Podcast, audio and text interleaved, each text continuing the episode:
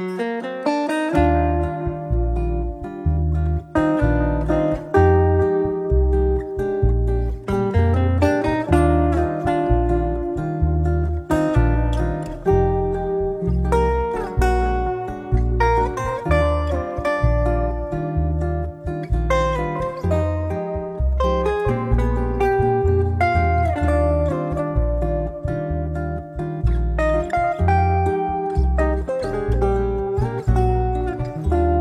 大家好，这里是柳林风声，一个放肆阅读的节目。我是炫喜，我是 Natalie。今天我们要跟大家一起来分享的这本书，可以说是北魏版的《甄嬛传》，是来自罗新教授的《漫长的余生》，讲的是一个北魏宫女和她的那个时代，一个叫王忠儿的宫女，她漫长而又跌宕起伏的一生，并且用她的眼睛去看她身处其中的那个时代。就是把当时的皇帝、后妃，包括一些外戚、朝臣和宫女，都还原成了一些具体的人，通过他们来面对权力时的这种状态，我们可以看到北魏时期一个很鲜活的一个后宫的生活，或者是说后宫权臣啊，包括皇帝、后妃他们的一种人生状态。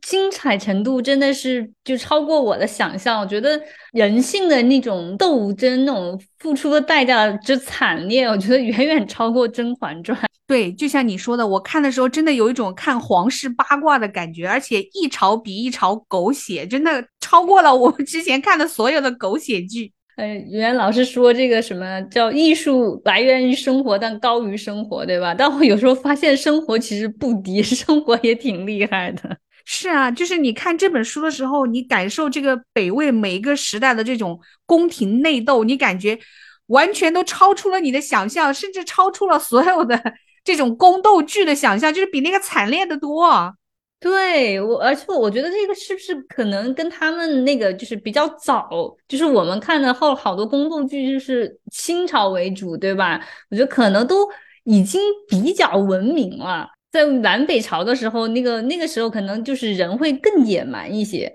对，尤其是他一开篇就讲到了这个子贵母死的这个，就是一个皇后，如果她生了一个皇子，皇子如果立为太子的话，就必须把这个母亲，把这个生母杀掉。哇，这个真的，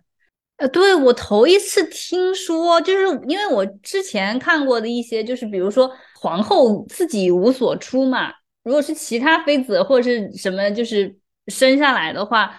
这个皇子可能就要给这个皇后去抚养，对吧？然后呢，就是说，那他就以为他的妈妈是皇后或怎么样的，结果他这个是就是要直接把亲生母亲杀掉，就为了防止这个外戚的这个篡权，或者是就是这个女方的干政，就一定要把这个皇子的母亲杀掉。让用别的女人来抚养，就说如果皇后自己无所出的话，就皇后来抚养。我觉得这个太吓人了。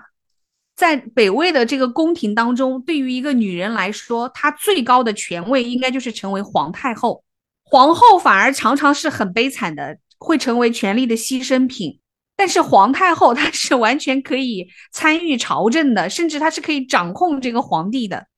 对他这个书里面就提到一点，就是说这个呃母死子贵本来是这些皇帝用来限制这个女性，对吧？限制女性的这个亲属来怎么说呢？靠裙带关系什么什么来来干政的。但是呢，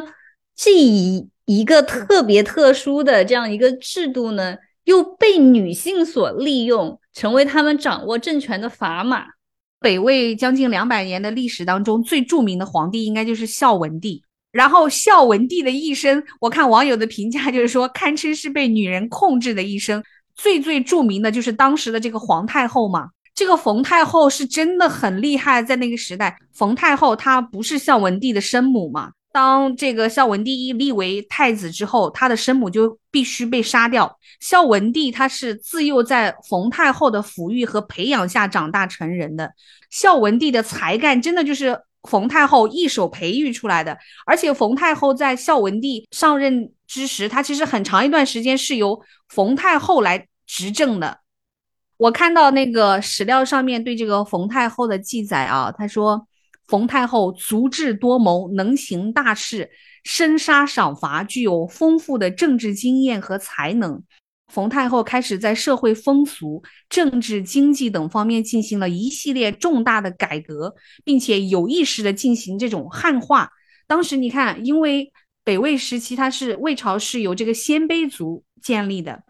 所以像在中国历史上一直以来有这样一个传统，就是这种少数民族掌权的时候，他们都会进行一个很长的这样一个汉化的过程，因为当时汉族的人文、历史、经济都是更先进的嘛。所以冯太后啊，她当时执政之后，她下的第一件事情，她就是要下令禁绝这种异族之婚、同性之娶，她就是要在婚姻上要改革这种鲜卑的旧俗，就要实施这种鲜卑族和汉族之间的这种通婚。而且她当时就是以孝文帝的名义主持颁布了这种均田制和三长制，就是给北魏的社会带来了很大的变化。所以她真的是一个很足智多谋的这样一个太后。可能就是因为有这种很强的这种母亲一手培育出来的这个孝文帝，在整个北魏的历史上应该是最强的一个皇帝吧。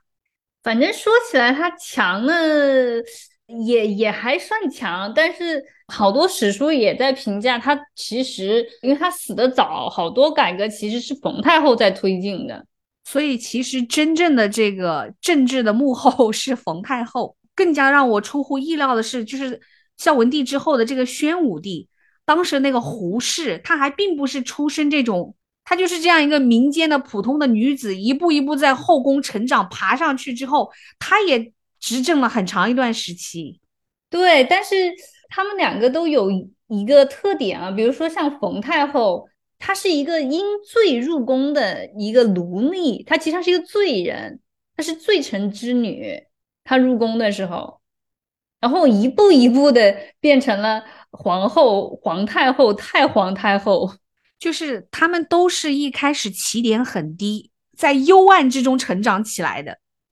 这个献文帝是冯太后名义上的儿子，献文帝是冯太后带大的，因为献文帝把李毅杀了呀，把他的相好杀了，所以那一年冯太后才二十九岁呢。就眼睁睁看自己的爱人举家遭祸，沉痛和仇恨可想而知。他虽然不是献文帝的生母，却养育他十来年，是有母子之情的。但是献文帝把这个李夫兄弟杀了以后，十年恩义似乎一朝而尽。然后很快，不知道冯太后使用了什么手段，献文帝就觉得这个皇帝没法当下去了。他在杀了这个。李夫兄弟不到一年以后就决定要放弃皇位，然后其实孝文帝是冯太后，相当于是冯太后的孙子，所以孝文帝上位的时候，他其实已经是太皇太后了，但是其实也还很年轻。对呀，因为他才二十九嘛，孝文帝就是他带大的，但是实际上在辈分上就有区别了。对，孝文帝即位的时候才五岁，你想他能干什么？所以他在漫长的一个时期里面，是真正掌权的人是冯太后。孝文帝不是很快就那个禅让了吗？就是很快他就把那个呃皇位就是让给他那个五岁的皇太子，然后呢，仍然以太上皇的名义来掌握朝政。然后这个事情就很好笑，说孝文帝继位以后，冯太后在名分上就升了级。被尊为太皇太后，理论上她离朝政也就更远了。但她她升级之后，她就是说这这个就为献文帝争取到了某种自由的空间，使他可以避开和冯太后的日常冲突。但实际上不是这样的，即便他争取到了某种空间，他也没有争取到时间。不到五年，献文帝就暴毙于平城宫的永安殿。南北朝的史书都说是冯太后下的手，所以那个作者就说：“他说可以设想，个人性的愤懑和敌意会在适当的时候转化为社会网络，甚至进一步转化为目标明确的、有计划的复仇行动。当然，无论在当时还是在后世，巨大的宫廷阴谋都不大可能留有文件。圈内人讳莫如深，圈外人茫然不晓，写史者无可得而错笔。”读者使无可得而窥秘。哎，我觉得这一段就像我们现在在讲这些的时候，更多的时候可能是一些想象和揣测，实际上你在正史、野史上可能都看不到。尤其是像南北朝这么久远的历史，你更是找不到了，完全要靠一些出土的文物啊、一些碑文什么的去揣摩。就像我们讲到的这个故事的主人公王忠儿一样，其实关于他的人生，所有的一切都只是想象，根据一些史料。但是这件事情，《资治通鉴》有有有讲，哎，就是毒死这个呃献文帝的这个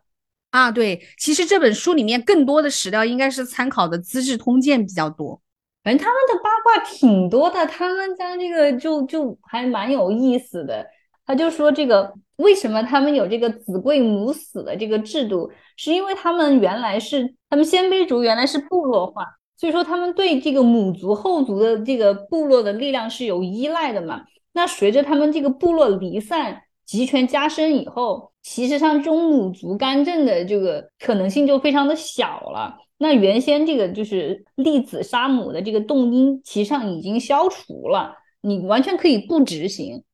但是冯太后她自己，她就充分利用了这个子贵母死的这样这样一个制度，来为自己和他们的家族谋了谋取了巨大的利益。是因为她自己没有生出皇子吗？我在想，所以就一定要利用这个子贵母死，把这个太子的生母杀掉，然后让太子成为他的孩子。对，是的，是的，是的，不但是太子成为他的孩子，你看孝文帝这种太子的孩子也成为了他的孩子，最后，所以网友们才说孝文帝是被女人控制的一生，小的时候是被冯太后，结了婚以后是被冯皇后把他捏得死死的。当时我看到这个书当中的时候，哎呀，看得我热血沸腾。你看这个。就是孝文帝出征的时候，这个冯皇后在宫中养了很多她的男宠，明目张胆的行所谓的淫秽之事。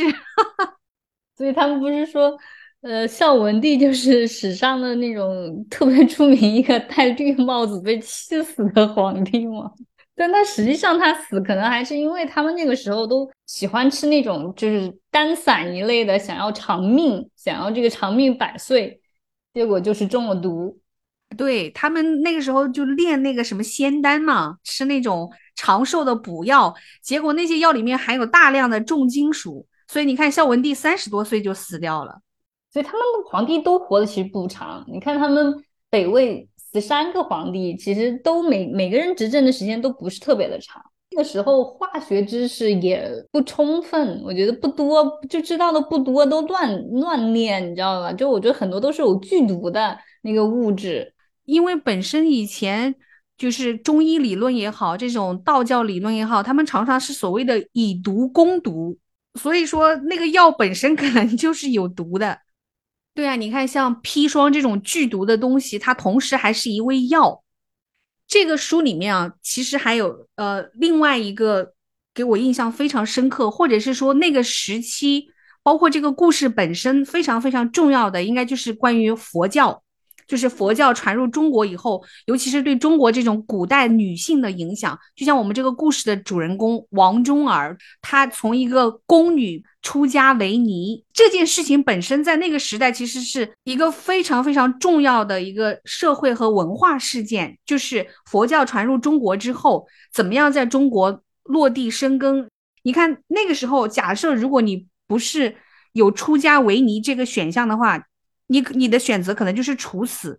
所以当时北魏时期就有很多被废的这种皇后和这种妃嫔，她最后就都出家为尼了嘛。但是出家为尼之后，她成为了这个比丘尼，她其实是获得了某种程度上的自由，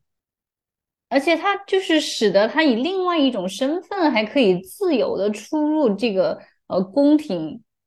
而且她讲过其中一个，她就是。是她之前嫁了嫁了一户人，后来又因为丈夫死掉又改嫁，对吧？然后本来她是不能够再回去原来的那个家庭了，但是因为她出嫁为尼以后，她就去掉了那种世俗身份上面的那种束缚，她就还可以回去再探望她之前的子女。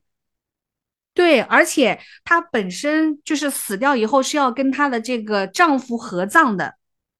但是因为她是出家为尼的这个身份，她可以选择不跟她的这个丈夫合葬，跟前夫生下的子女就方便去给她扫墓啊什么的。书里面就讲到说，这个袁纯陀他最后选择了不合葬，这就意味着就是跟他的前夫生的孩子，就方便他们后人可以去祭墓。如果袁纯陀没有出家，他的女儿大概想不出不合葬的理由。在这里，在人生的尽头，袁纯陀的比丘尼身份再次的赋予了他某种选择的自由。哎，我看到这儿的时候，心里面有一种说不出来的安慰。就这个，反正我看到这一点的时候，我也觉得挺意外的。就是因为佛教就是兴起或者是传入这个中国，都有听说过嘛。但更大方面的，就觉得是对文化上面的或者是宗教方面的一些影响，没有想到就是对女性的这个影响还是那么的具体。所以在这个时候被牺牲掉的这些后宫的女性，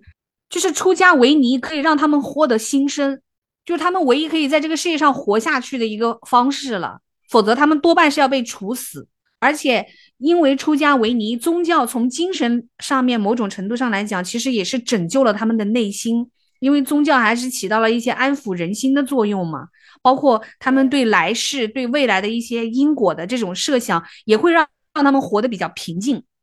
其实他整本书里面看了哈，就是除了像。冯太后他们这样子的这些，就是还有包括后来大冯很厉害的、很毒辣的这些女人之外，其实你也看到有另外的一些女人，她们因为这种宫廷的斗争，因为这种权谋的斗争，她们就是完全的被当做棋子给牺牲掉了。然后呢，就是说到这个王忠儿，就是他一开始是因为这个。两国交战，被当做这个俘虏，被掳到北魏来，然后呢就入宫当宫女。在之后呢，就是他一直呃伺候高兆荣这么一家人。然后这个高兆荣呢，其实他本来也没有那么重要，因为他生儿子生的比较晚。如果他生的早的话，可能就死掉了。他就是因为他生的晚，就之前就已经有皇子了嘛，所以说他就能够。安然的活着，然后呢，他就一直在照顾他们，这个事情也没有结束。你以为你是安全了，你以为你可以就这样过一生了，但是大冯回来了，他把这个以前的皇后废掉以后，他杀掉了皇子，然后他自己又没有的时候，他就开始打这个这个高兆荣的这个儿子的主意了，然后他就派人杀了高兆荣。那这样一来，高兆荣身边最亲近的这些人势必就要被连坐嘛，因为你就不能在有人出现在这个孩子的面前提醒他，你不是他的亲生母亲啊，对吧？随时提醒他他亲生母亲的存在，就因此王忠儿就不得不出家为尼嘛。也就是因为这样，所以王忠儿得以保全。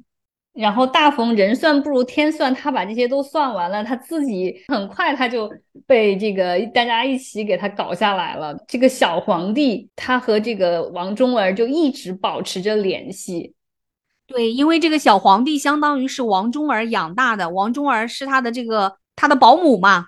所以说这个王忠儿就以这种极其特殊的身份被卷进了他们这个。北魏的这个宫斗当中，成了一个特别近距离的观察者，所以说也是根据他的墓志铭，然后再结合其他的一些历史史料，然后作者就给我们讲述了这样一个繁杂的故事。但是这本书其实着重的是要讲这个佛教传入中国以后对这些古代女性的影响。然后作者他在这里就有一个观点，他说，比起佛教传入之前同样情形的那些宫廷女性。比丘尼的身份使他们获得某种程度的自由和新生，至少能保持某种相对独立的社群生活。在这个意义上，中古前期的佛教在东亚大陆的广泛传播，的确给许多女性，即使不是所有女性，而且当然不只是女性，带来了崭新的机会和可能。对于慈庆这样的人来说，慈庆就是王忠儿，他的这个法号应该是。他说，佛教的信仰与比丘尼生活在一定程度上是受欢迎的，是带来了光亮、空间和自由的。佛教固然有屈服并服务于权力，为权力提供规训工具的一面，但新传入的佛教也为信众提供了崭新的精神生活和社会生活。即使在最粗浅的层面，佛教的教义也可以帮助慈庆这样的信仰者反思生命的意义。给人生苦难提供某种解释，让他明白，他遭受和见证了这么多苦难，并非因为他做错了什么，而是有着超越当前时间和空间的深远而且神秘的某种理由。他说：“这当然不只是一种精神上的安慰，更何况也是他对他们原生的这个世界和原原来的这个社会关系网的一种突破。”但我觉得，我看这本书的时候，我觉得有有有有一个挺好玩的地方啊，就是呃，我在微信读书上看，就是有人在上面写评论、写想法什么的，然后有一条想法，他写的是主观臆断成分太多，把一个英武果决、聪明睿智的皇帝。塑造成被富人玩弄于股掌之中的糊涂蛋，不可信啊！我就觉得，你看这，你都不用去看他那个用户名是什么，你就知道这个这个评论者的性别。让人很惊讶的是，在那个时代，就是女性。的权利可以那么高，就是同时，当然女性是完全可以没有任何地位，就是完完全全只是棋子。但是当你成为皇太后的时候，你又可以掌握如此大的权力，这是在后世的很多朝代里面无法想象的。对，这是一点。但我觉得重要的还是权力，重要的不是女人呐，她不是被一个女被一个夫人玩弄在鼓掌之中啊，她是被几群利益集团啊。宫斗哪个不是后面有一群一群的人，为了各自的利益在里面缠斗？没错，实际上是这种权力集团在玩弄和掌控着他。对呀，怎么可能是一个女人就把他玩弄于股掌之中呢？但是真正有意思的，也就是在这里，就是你刚才讲到的，因为在历史的书写的过程当中，过往都是。男性当权者的故事，他这本书里面，他就将更多的视角就是放在这个历史的女性当中，权力的斗争当中，女性她们是怎么在活着，她们内心的欲望又是什么样子的？对呀，而且你可以看到，就是女性在历史上面的这个作用，对吧？有的时候你就是因为你生的早，你的孩子就可以变成皇帝，你就必须要死掉。然后有的时候，你为了保存你的位置，就比如说冯皇后又无所出的时候，你该怎么办？那你肯定是要去找一个合适的继承人，然后杀掉他的母亲，取而代之。他这个书中就讲到，像胡皇后这种原来是一个单纯的民间女子，但是因为这种宫廷内斗、这种权力之间的这种阴谋，所以她不得不从一个天真的小姑娘变成一个足智多谋的皇后。宣武帝算是这个。有孩子比较晚，有男孩为了保护这个皇子嘛，就把他保护起来了，都没有放在他的那个后宫里面，是另外找的一一片地方。这个时候，所以宣武帝就派了他最信任的、从小把他养大的这个王忠儿在他的身边，就所以就很有意思。他当时说就是要派人去保护他的时候，然后他书里面就写到，他说除了保护他不要受到这个皇后的这个。迫害以外，也要保护这个他腹中的胎儿不受母亲的这个伤害。我当时就有点吃惊，为什么母亲要伤害他呢？后来一想，哦，是你生下他，你很可能你就要被弄，你自己就要被弄死。所以我看到有网友在下面评价，就说在那个时代，后宫的女人们最恐惧的就是自己生下的第一个孩子是皇子，因为那样就很有可能会成为太子，然后他自己就没法活了。这里面其实我还看到一点，就是一个女人啊，当她成为母亲之后，她可以性格大变，她可以从一个很天真无知的少女变成一个足智多谋的皇后。最关键就是说，包括作者本人都没有想到，在历史上后来，你看原来这个胡适，他本身可能甚至都没什么文化的这么一个人，到后来他居然能够在政治上有这么多的成就，就是因为他当时成为皇太后以后，他临朝称制嘛。他其实是做了很多改变历史的大事的。当时有很多这个女性的这种，就是后面掌权的人，他们都有这个特征。因为在那个时时期那种年代里面，女人是很难够够到权力的，对吧？他们一般都是权力的牺牲品。能够从这个斗争中得益的人，他们把握住了这个机会。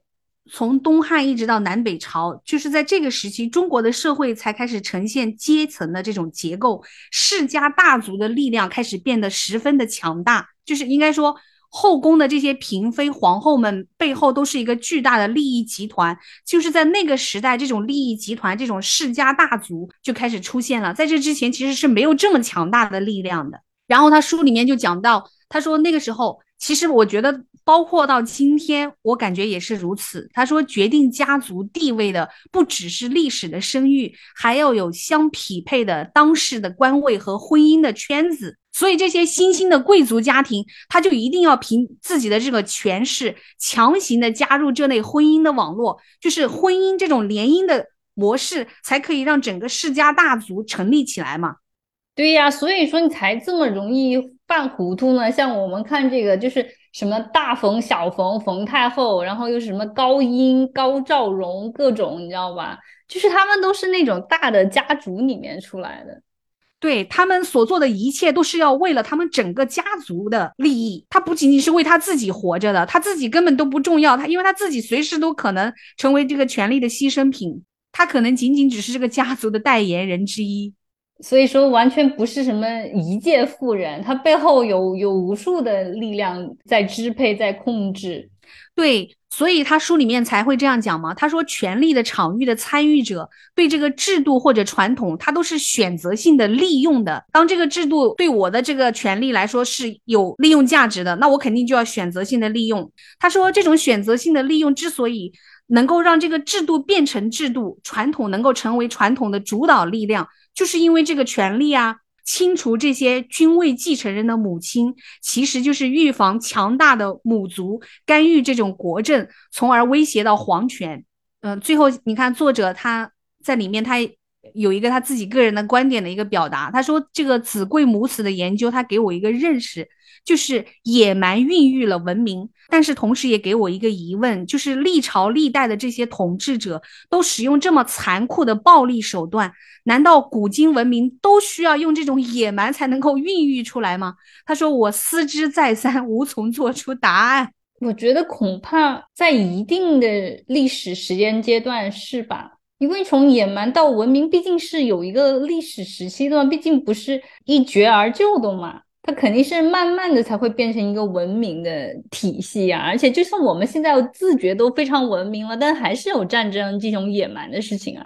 是，而且我看那个许卓云在《万古江河》里面就讲到说，你看在南北朝，就是这种少数民族入侵到中原，外在啊一直是在这种战乱之中，但同时因为这种文化的交融。它其实对当时的整个经济、文化和甚至科技和医学又产生了一些积极的影响。它这里面就讲到说，北魏时期社会的生产力开始逐步得到恢复和发展，特别是在这个孝文帝改革之后，这种自耕农就是显著的增加了。然后社会有一段时间其实是趋于繁荣的，因为像这个鲜卑族他们。都是在努力的进行这样一个汉化的改革嘛，然后那个时候商业就开始逐渐的活跃起来了，他们开始发行了自己的货币。当时他们的那个都城就是洛阳的商业，它是尤其发达，成为当时少有的这种国际性的大都市。然后在文化方面，你看后来我们从小学的这个《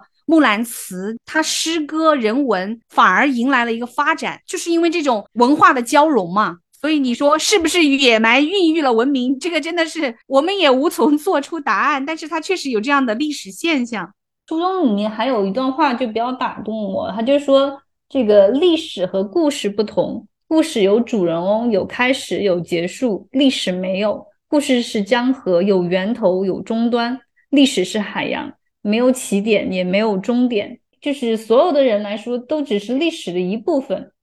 没错，即便是像冯太后啊、冯皇后他们这些那么杀伐决断的人，你放在历史当中，他就是沧海一粟。甚至整个南北朝时期，在中国漫长的历史阶段里面，他长期都只是小小的一点。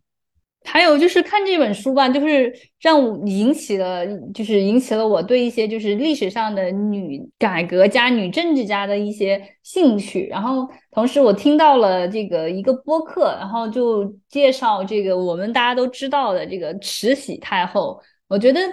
相对这个南北朝来讲，可能慈禧是我们更熟悉的一个人物，或者是清朝是我们更熟悉的一段历史。慈禧在我的印象当中，她就是一个非常残暴，然后很阴险的这样一个女人。对，因为我觉得小时候看那个课本上面，她那个照片就阴沉沉的，对吧？一个老太婆那个样子。然后也是被刻画的是一个这种就是贪得无厌，很很喜欢享乐，然后又没有什么脑子，然后又非常极端的糊涂的这样一个老妇人的形象，好像感觉大清就被她毁了，印象就是这样子一个印象。然后结果听完了那个播客以后呢，就是呃，我就完全就被颠覆了我的那个印象啊。然后他就说，其实上慈禧是近代非常成功的一个改革家，一个政治家。就是我听完这个以后，我才倒回头去去看，呃，关于慈禧的这些资料嘛。慈禧，呃，还是做了很多改革，因为她亲政很多年。你想，如果没有慈禧的话，不会有曾国藩那一系列的这些改革什么的吧？对他们就是说，其实曾国藩的这个。呃，改革慈禧是支持的，如果没有慈禧的支持，他是做不了的。而且慈禧太后就很有意思，她自己虽然是满族人，叶赫那拉，对吧？但是她不会说满语，她也看不了满文，所以她是一个完全汉化的。对，她是完全汉化的。她咸丰后期身体不好嘛，所以叶赫那拉那个时候就开始就是帮他这个就是看奏章啊什么的。对我们一般人，就是说到这个垂帘听政，一开始的第一反应就是从慈禧那个时代来的。实际上，你看在北魏时期，皇太后垂帘听政就已经是一个制度，它叫临朝称制嘛。他说就是这个制度性的由皇太后来代替这个皇帝行使皇权，称制就是代表皇帝说话。特殊的情况下，大臣也可以称制，但是在制度意义上，临朝称制的几乎只能是皇太后。还是因为就是一般来说，就是女性的这种改革家，包括就是慈禧来说，他们做的这些改革都比较的贴近民生，这个可能跟女性的成长背景也是有关系的。慈禧是中国第一个引进粮食，她是第一个从国外进口粮食来赈灾的皇帝皇后。还有就是我之前就一直以为什么他闭关锁国什么什么的，其实闭关锁国的这个政策是乾隆开始的。反而到慈禧太后这个时代，他已经开始在做很多开放的动作了。是的，是的，包括当时的洋务运动，也是从他那个时代开启的嘛。对，也是在他的支支持下面搞的洋务运动。她发动了辛酉政变嘛，当时就是他把顾命八大臣搞下去了嘛。所以慈禧在位的时候，他其实是做了很多正向的改革。是因为只因为八大臣就胡搞瞎搞的呀。我觉得在我们的历史叙述当中啊，一直有一个传统 很有意思，就是到最后如果那个朝代灭亡或者是怎么样，常常又变成是红颜祸水的原因。你像从杨玉环开始都是这样啊。当然就是说慈禧她有有错的地方，慈禧做的最错的一件事情就是义和团的那个事情嘛。是他，就是他，他其实他一生做的最错的事情，就是利用了义和团当时对对洋人的这种仇恨，对吧？煽煽动他们去，就是搞了很多事情，然后最后又付出了极其惨重的代价，然后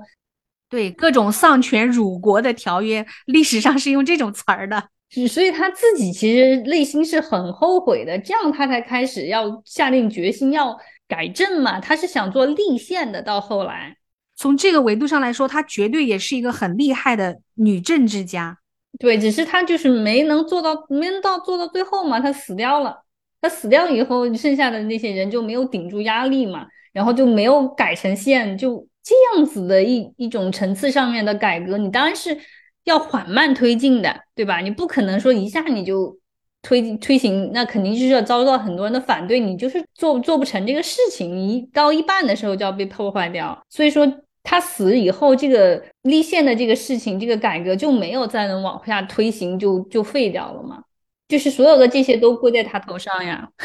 就是我疑惑就在于，为什么在我们的历史叙述当中，好像对他这个人是没有什么正面的叙述的。实际上，在他当政的时候，还是百姓还是过了不少好日子的。就是好，他就是好几十年很太平的这个时间，没有打仗，都是因为他呢。就说，如果你要把这种就是认为皇帝就必须要开疆扩土，你才能叫好皇帝的话，那这个我就觉得，那可能慈禧不算是一个好的统治者。但如果你说，如果说一个好的统治者，他是为百姓民生做做这个嗯，考虑能够给百姓一些平安的日子，我就觉得他其实还不错。他要交权的时候，他实际上是已经把那些就是八国联军来烧圆明园签订的那些上权 辱国的那些条例，他欠下的银子，他全都已经还清了。其实慈禧很小的时候就展现了这种，就是很小的时候他就有这种天赋，就是很能够运筹帷幄。因为他的爷爷当时是乾隆的一个，就是乾隆他们那个时候的一个库管吧，就是管银子的那个时候。然后在乾隆时期就发生了一次这个库银失窃事件，就就是不见了，然后就对不上嘛，就有很大的亏空。这样的话，乾隆大怒之下就说，那这些所有的库管都要来承担这个损失，就是按人均来分配嘛。这样子的话，他的爷爷那个时候我记不清楚具体的数据了啊，就是说天文数字很大。他的爷爷和父亲都是小官嘛，那个时候他是挣的也不多，数字大到什么程度呢？就大到他爷爷死掉的时候还没有还清，然后他爸爸又必须接着还。如果你不还的话，你就要去坐牢，你知道吧？这个时候，慈禧太后就帮着她父亲，一个是持家勤俭，再一个的话就是到外面去接。各种各样的女红的活，然后来挣钱，最后是在她父亲的这一辈上是把钱还清了。所以慈禧本身是一个非常能干的女人，对她本来她就很能干，所以说她的父亲那个时候就讲讲，他说就是说玉兰就是他的儿子，相当于就说那个时候就是表扬嘛，就说你是我的儿子，那你肯定就很能干，所以他从小他就在。这个家里面就是超慈这种各种家事儿，然后他爸爸有事儿的话也会去问他的意见，因为对他的能力是很肯定的。然后后来就是入宫选秀女，她就当选上了嘛。所以一开始的时候，其实。她的那个丈夫是不怎么喜欢她人的，因为可能不喜欢她的性格，因为呢，她就是在家养成习惯了嘛，他就觉得可以讲一点什么，就就是提点意见啊什么的。然后同志就就非常反感这一点，因为大家那个时候都是特别讨厌后宫干政嘛，所以说有一段时间，同志对她是非常非常的冷落的。然后还是这个后来的慈安皇后去做了他们两个人中间的一个调解。为什么南贵人最后能够做到这个那么高的位置，还是 因为她生了皇子？就他是一个很很厉害的人。你想，八国联军就是烧火烧圆明园以后，签订了那么多的协议，就欠了那么多的款啊。然后到他把这个大权交给光绪的时候，他是已经全部还清了。你别说，这个清朝的兰贵人和这个北魏 时期的这个花木兰都是兰，两个兰都很厉害，是还是很厉害的。因为洋务运动也是他先开始的嘛，然后还有一个就是新疆伊犁也是他谈判要回来的，要不然现在那可能那一块就没有了。这个是一个事，还有就是他还新办女学。就是他就下令禁止缠足嘛，然后就兴办女学，因为他自己就是吃了这个亏呀，他没有受过系统的训练，他很多后来也就是这个在后宫有了这个资源，然后才慢慢开始一点一点又学。其实他年轻的时候还没有什么这方面的资源，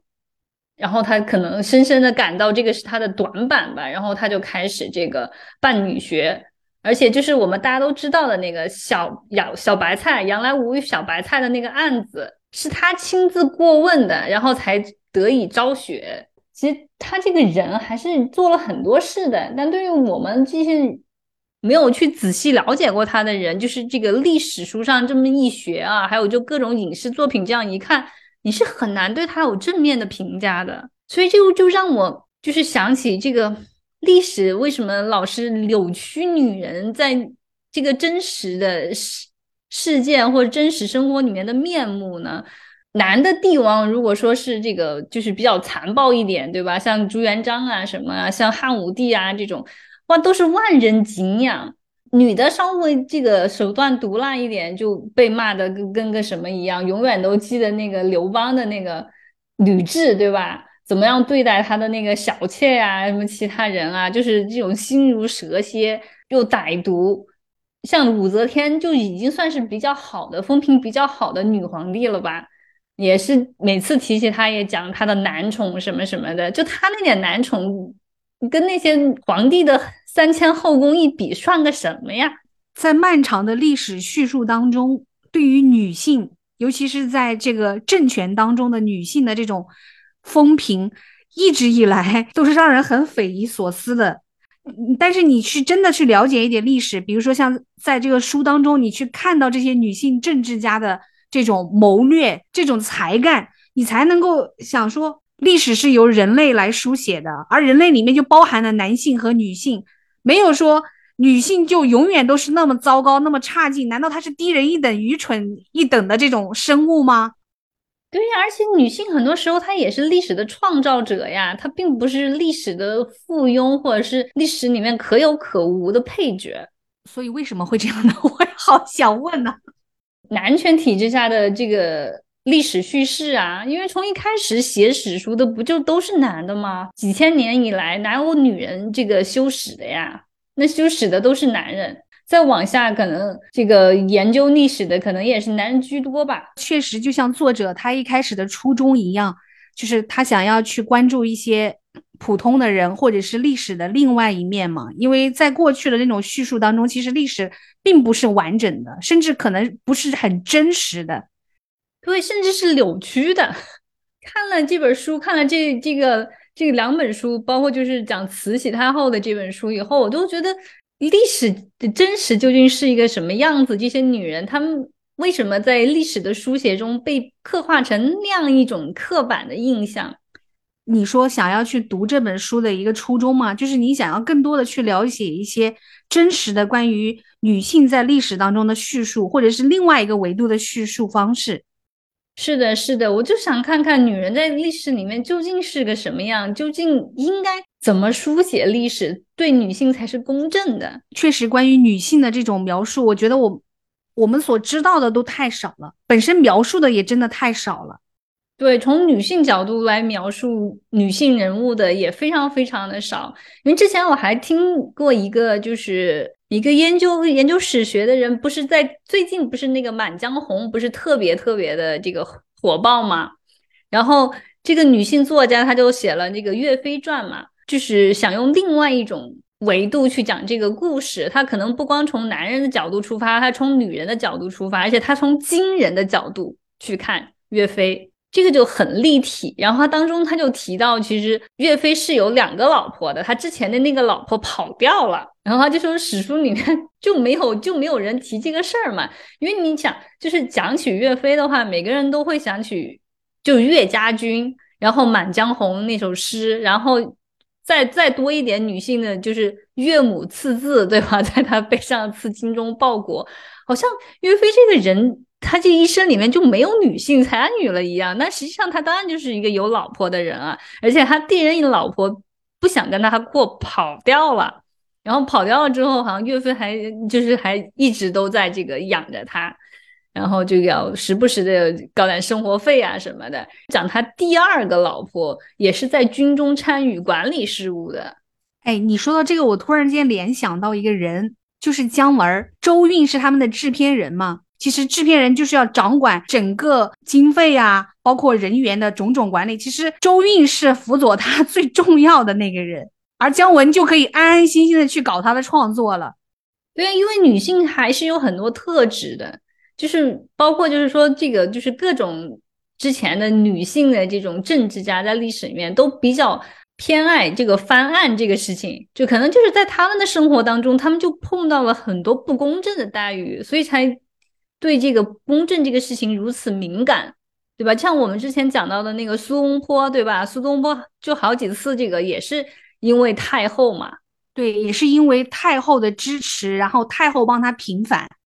是的，所以就是说，所有的太后为什么都会对平反啊有这样子一种特殊的偏好，也是因为他们作为女性这样子一种身份，对吧？在那个时代。他们的生活里面就会有很多的不平等，有的时候就是把历史剥开来看，你才发现这个里面女人存在的重要性。但是每每出现在课本或者是这些影视作品里面的时候，它又是那么单一刻板。我们好像特别不善于去描述一个女性的政治家，或者说在我们传统的审美当中，女人不可以如此之强势，好像女人的强大就是一个错误。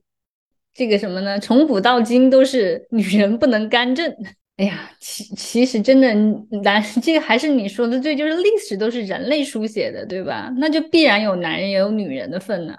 为什么都那么多年了，都还是改变不了这种这种叙事呢？所以历史从来不是一部大爽剧，还是那个那句话，就是真的历史是海洋，没有开端，没有结束，所以谁都不知道历史究竟是什么。是，如果说历史是海洋的话，这个海洋里面生活着各式各样的生物，它不仅仅是只有鲸鱼和鲨鱼。对呀，剩下的这些叫什么小虾米、浮游生物？可是大海是由更多的浮游生物和小鱼小虾所构成的呀。所以作者才一再说，我们要去还原一个真实的人，或者从一个真实的普通人的面貌去窥看这个历史。可能你才能够看到一个更立体和真实的状态。是，我觉得他这本书就非常鲜活了，里面的这些人，哇，就是各种各样的这个都有。虽然其实从头到尾他并没有着重去讲王忠儿，对，王忠儿是一个影子，对吧？一直在里面穿梭，带领我们去去看这样的一个后宫的群像。就是这个书，它其实就是把你刚才讲到的这个后宫的群像讲得更立体一些了。虽然它是通过一些很少的一些史料做推测，对，但实际上他写的这个还是很鲜活的。你都我都能想象把它拍成一个电视剧会是什么样子。哇，那太精彩了，一朝又一朝，超级狗血，真的可以好好的这个看一看，改个本子出来，说不定又红了。哎，是不能够老是讲清朝后宫那点事儿，对吧？其实这个北魏后宫更劲爆。如果历史是海洋，那比如说魏晋南北朝在中国这个漫长的历史的海洋当中，它可能只能算一条小鱼。可是这一条小鱼在当时也是很重要的一个历史时期。就是历史这个东西，真的是越看越越有东西，就是。很小，你以为很小的一个不起眼的朝代，你把它扒细了看，有好多内容。就是我们的生活到未来也也会变成历史的里面的一小片，对吧？我们也是这个历史里面的浮游生物。我们也希望就是能够透过播客，对吧？就是透过我们就是和大家的这种分享，能够在这个历史的海洋里面留下那么一点点的浮游生物的痕迹。哎，对你说的太对了，可能有一点点记录的意义。有的时候，其实我们能做的，仅仅也就是去记录它。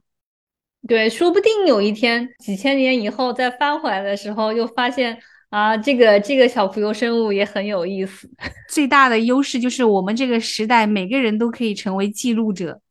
我们每个人都可以书写自己的那一小段历史。你想到这个还挺兴奋的，又觉得哎。那我们今天的分享就到这儿啦，拜拜，拜拜。I only wanted to have fun, learning to fly, learning to run. I let my heart decide the way when I was young. Deep down, I must have always known that this would be inevitable. To earn my stripes, I'd have to pay and bare my soul.